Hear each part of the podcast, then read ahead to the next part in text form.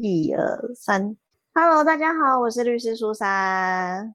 Hello，我是 Jenny，欢迎来到我们法律什么鬼的时间。呦呦，今天想要跟大家聊一个，就是我觉得算算热门嘛，因为其实常常最近几个月吧，在咨询的时候，其实都还蛮常被人家问到的，就是有关于侵害配偶权这件事情。嗯，好新的一个概念啊，是吧？嗯，其实它存在已久，只是以前大家都只知道说要告通奸，就是什么要找警察，然后征信社，然后去饭店，然后俩搞，丢就是俩搞抓猴，然后大家好像都只知道这个东西，然后对于侵害配偶权就相对的很陌生，对，嗯，然后可是因为在哎是去年吧，就是就是废掉了侵害配偶权，呃，不是废掉了通奸罪以后，那大家就开始。对于侵害配偶权这个东西，开始有点兴趣的吧，应该这么说。嗯，然后就会开始就是问，就会很多人在做咨询的时候就会问到这个东西。那可是还是有一些人不知道说已经没有通奸罪，这也都是有。感觉必须要来示意一下，就是来为大家说明。对啊，其实就是在讲到说以前通奸罪，就是就像大家讲的嘛，因为是刑法的案案件呃刑法的罪行啦。应该这么讲，所以其实通常在证据的要求上就会比较高，所以过往来讲就会要求是说，可能就是最好是要有那种刚好，比如说性器的交合啊，或者是说啊，你真的有很明确的证据可以证明是真的有发生性关系，然后而且是在就是一方或者是双方都是在婚姻关系存续当中的时候发生的，然后这样就可能会构成了这个通奸罪。嗯嗯，对，那。以前是要求这么严格嘛，所以才会有那个啊，我们刚刚讲就是警察征信社，大家一起去饭店或者是什么门啊，对，然后就是就是通常都还会有那什么录影，然后就说你在干嘛？你手放哪里？然后什么这些都是证据，对对对对对对对，就是那种大家觉得很很精彩、很激烈的那种东西。对，可是呢，因为这个罪就是被废掉了嘛，那变成像我们民法上面的，就是侵害配偶权。那因为侵害配偶权来讲呢，它是民事的一个诉讼，所以其实它在证据的要求上就不会这么高了。哦，所以有些人就会说，我没有他们真的就是呃发生性关系的一些照片，或者是呃资料，甚至是没有那种保险套啊、沾沾有精液的一些卫生纸这些，嗯，那还告得成吗？有些人就会有这样的一个疑惑在，还是想知道，就是发生这些事情的时候。呃，需要维护自己的权益的时候该做什么，对不对？对，因为其实我觉得有时候就是，我觉得是怎么讲？因为你如果知道你的配偶就是可能他有外遇，或是说跟人家搞暧昧之类什么的，然后你可能在婚姻关系当中，你是一个常常为家庭付出的人啊，什么等等的，其实我觉得有时候那种一时之间的精神上的伤害其实是蛮大。所以通常来讲的话，我们会说配偶权来讲的话，其实大部分请求的都会是精神上的一个损害赔偿。那既然是精神上的损害赔偿，就要先提醒大家，因为我们损害赔偿的诉讼一定要在两年内就要提出，失效失效。对，没错，就是从你知道你知道他们可能有外遇，就是有暧昧这个的时间点开始起算两年。对，这两年说长不长，说短也蛮短的耶。对，而且其实有时候很多当事人会问我们说：“那什么时候开始起算？”哇，这个真的很奇。对，因为基本上我们都是说从知道那一刻，那就首先要先证明什么时候知道。偷看他手机的那一天。如果站在原告的立场，当然是能把这个知道的时间点越往后移是越好的啊，因为你的两年的时间才可以比较久嘛。对啊，那站在被告的立场。就是当然就会说你早就知道了之类的，嗯，对啊，然后再来就是说，通常啊，人家会说，那像我刚刚讲的啊，我们就可能不会有一些呃什么照片呐，或者是说保险套这些东西的话，那要怎么样去认定？但是其实我们在法院的实务上面来讲的话，其实。在认定上都会比以前的通奸罪还要来的宽松跟弹性，所以不一定要有性行为才能告哦。只要说有逾越了一般我们的社会价值判断的，就是一般的普通的男女之间的一个相处的界限的时候，就可以来搞搞暧昧。搞暧昧可以，可是你搞暧昧，你当然要有一些，比如说对话讯息嘛，有些就会说就叫对方老公老婆啊这种的，然后或者是很亲密的合照，甚至有接吻。哦，那像以前通奸通奸罪的情况是，他们的这些条件会有一些嗯后果嘛？大家会期待说，可能是有比较重的赔偿，或者是他可以作为请求离婚，或者是请求。一些其他事情的时候来当做有利的证据。那现在认定比较宽松，就是这些情况都可以纳入之后，它的它的后果是怎么样？应该是说，其实，嗯，我刚刚讲它的标准没有那么高嘛，对不对？其实你只要甚至手牵手。我我之前听过一个比较有趣的案子，是小三在那个就是先生嘛，说先生好了，反正你们知道我在讲什么。好，就是那个先生，他可能要去动手术之类的，然后小三帮他签了同意书，嗯，就只是这样一个签名哦，就是小三签的名，这个这个后来也有被拿来告配侵害配偶权哦。那对，然后这个好像也也真的有被判，就是赔钱这样子。然后所以其实就像你刚刚问的，那现在既然标准没有那么严格，那它影响的会是什么之类的？其实。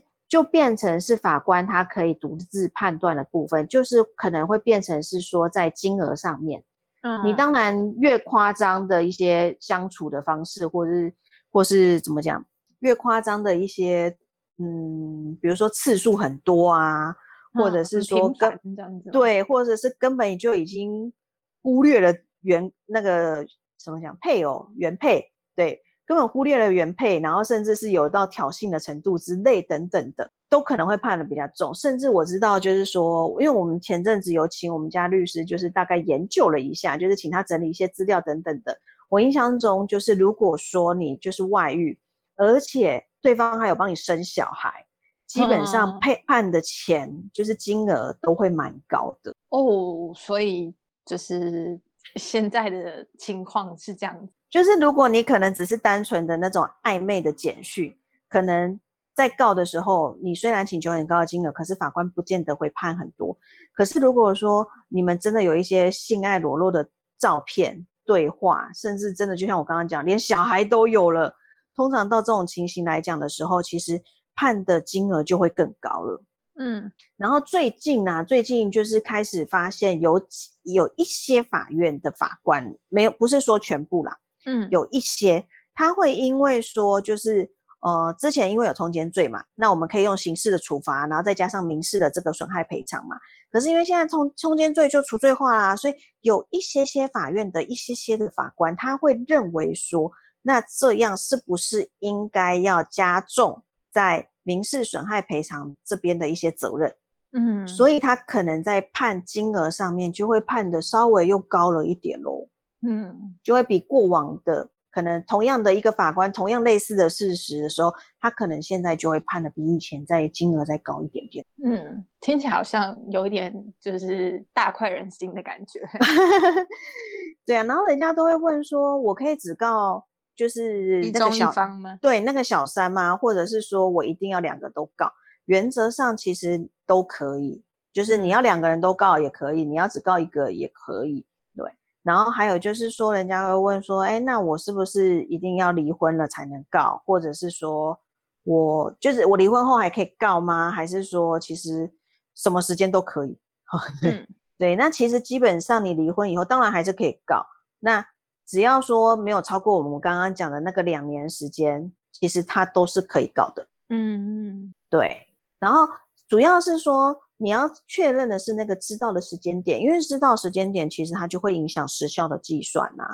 刚刚说了两年哦，两年大家。对对对，那如果说你真的是两年之后才发才知道这件事情，就是就是怎么讲？应该是说我们通常都会说，你可能是在离婚后才知道，比如说有小三介入的话，那我们会认为说是从发生这个外遇这件事情开始计算十年内，你可以提起诉讼。但是因为说老实话，我们都觉得说时效的计算真的是很困难，因为就是知道的时间点，每个人各说各话嘛，所以我们通常都会提醒当人当事人，就是说尽量还是以那个短的时间来做计算，因为你你时间越短，你就会越抓紧时间去做这件事情，也比较会警惕自己这样子。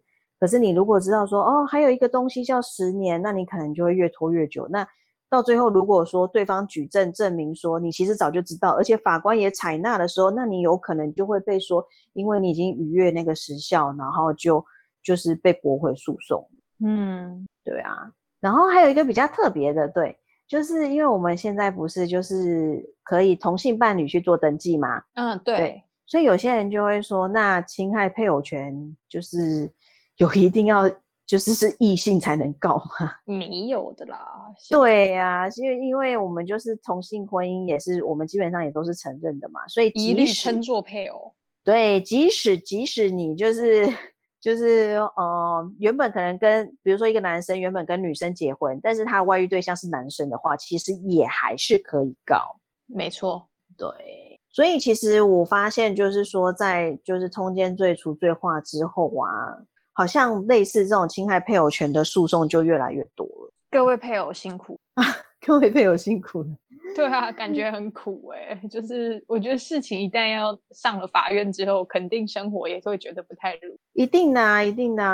而且之前其实我觉得某种程度上应该怎么讲，就是呃，之前因为那个谁抽大麻那个什么谢谢什么的谢和弦哦，还是谁？对吗？对对对对对对，就是他那时候因为那个婚姻的离婚啊，然后侵害配偶权这些事情搞得很大，所以某种程度上也是助长了大家知道 侵害配偶权这个权利啦。对，哇，而且他们那时候后来好像我记得也有被判赔啊。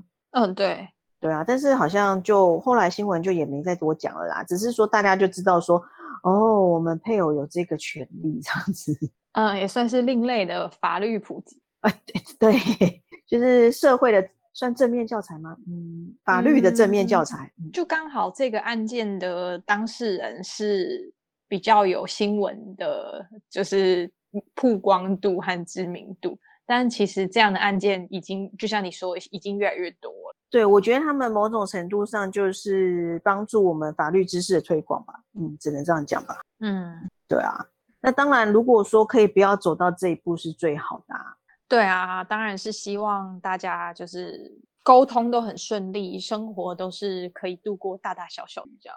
而且其实发生这样事情，我觉得不是只有单纯侵害配偶权的问题，就是你接下来可能还会面临到，就是要考虑说要不要离婚，要不要原谅之类的。哦，以以前还会有就是事后又诉的一些情况要小。对啊，而且现在其实。不是说大部分提这种诉讼都是女生哦，其实现在也有不少男生会提哦，因为也是会有太太去外遇，然后就是先生后来才知道，然后就提告的。嗯，对啊，所以所以真的双方的事啊。对，所以真的不像我们以前观念会认为说一定都是男生去外遇，没有哦。所以配偶的两边都都是有责任的。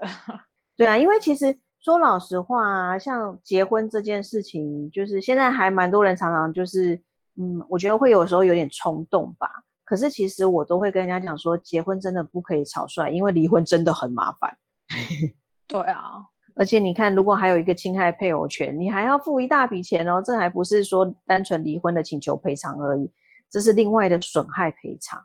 而且就是这样听你说啊，确实现在也有蛮多人。结婚可能不到两年内就离婚的哦，这频率超高啊！对啊，感觉现在就是太精彩了吧？对，而且如果说能好聚好散，当然是最好。可是如果不行的时候，走上法院，我跟你讲，那真的都是折磨。对，就是进入法院以后，我觉得调解委员也是一种折磨，然后法官那边审理也是一个折磨。你就会觉得说，当初结婚好像还蛮算是蛮顺利，很快速就可以做好，为什么离婚会搞那么久？嗯嗯嗯嗯。对呀，所以今天就是想要单纯跟大家讲讲这个侵害配偶权，因为这最最近真的太多人问了，还是因为防疫在家，就是夫妻带，就是每天看看久太腻了之类的。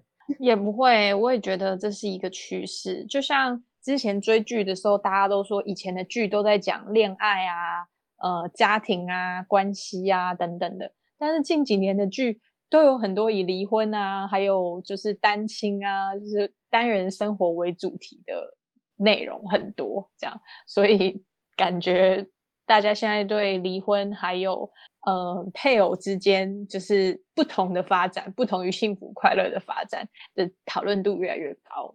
啊，最近不是都是在讨论那个僵尸之类的吗？我最近看好多僵尸片哦。僵尸片，我想僵尸片就是一直是在真实事件中发生，只是没有像大家看到的那个形象吧，就是貌合神离，有没有？我想说最最近不是什么师战朝鲜雅信，然后我最近就在追那个剧，赚了嘛？对，我最近 就在追这个，真的好吗？我们家的胎教一直都很奇怪啊，前期看《冰与火之歌》啊，后期看《师战朝鲜》，看来是个人，以后出生可能就会哈哈哈的叫之类的吧。王世子怪力。好啦，我们今天就是想跟大家分享，就是这么简单一个概念，我们就是尽量让大家就是可以浅显易懂的懂一些法律的东西啦。所以想说讲一些最近蛮多人问的，然后大家听的可能也会稍微有一点兴趣的东西啦。没错，帮大家快速小小的复习一下，就是配偶权的这个时效非常的短，只有两年，请大家务必要注意。那现在可以请求的范围也比以前多很多了。所以，如果遇到的话，真的在两个人之间有解决不了的事呢？关于这些请求配偶权的细节，请洽律师。对啊，对啊，就是我们标准也没那么高了，可是相对还是要有证据啦。没错，还有程序啊。对啊，不是说呃，我怀疑他们有暧昧，这样就可以没有？你还是要有一些证据啊。没错，对啊，那当然希望大家就是都可以不要走到这一步啦，就是大家可以好聚好散就好聚好散呐。就是我觉得每个人都有恋爱自由的一些权利在，但是也要以不伤害对方、不要伤害太多人为原则啦。没错，祝各位幸福，真的要幸福哦。哎，我们难得最后好像讲到最后没有，对，没有 没有很哀伤严肃的感觉。对啊，这一集怎么了？对，好啦，大家。对啊，感恩惜福。我们等下会不会有什么捐款专线都出现了？不会不会。好啦，那我们今天就到这边啦。对，没错。喜欢我们节目，就是还是要礼拜一晚上记得要就是赶快收听第一手的消息，这样子。大家，那我们就下次见喽。对，下礼拜再见喽，拜拜，拜拜。